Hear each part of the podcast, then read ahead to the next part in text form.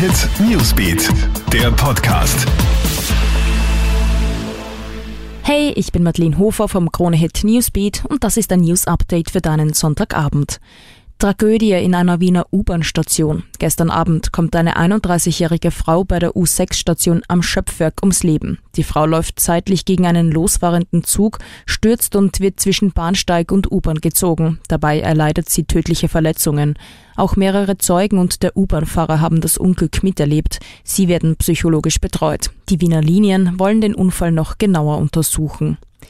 Die Pollensaison ist voll im Gange. Heuer beginnt der Pollenflug sogar so früh wie schon seit Jahren nicht mehr.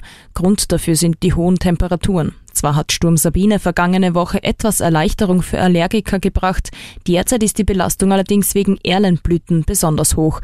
Erle, Hasel, Esche und Birke sind heuer besonders stark, so der Pollenwarndienst. Hochsaison für Gräser und Kräuter ist dann voraussichtlich im Mai. Und da hat eine 19-Jährige wohl den ein oder anderen Drink zu viel genossen. Die junge Skifahrerin macht gemeinsam mit Freunden auf der Planei in Schladming Après-Ski. Als sie dann am Ende ins Tal fahren wollen, schafft es die 19-Jährige aber nicht mehr. Die junge Frau war zu betrunken.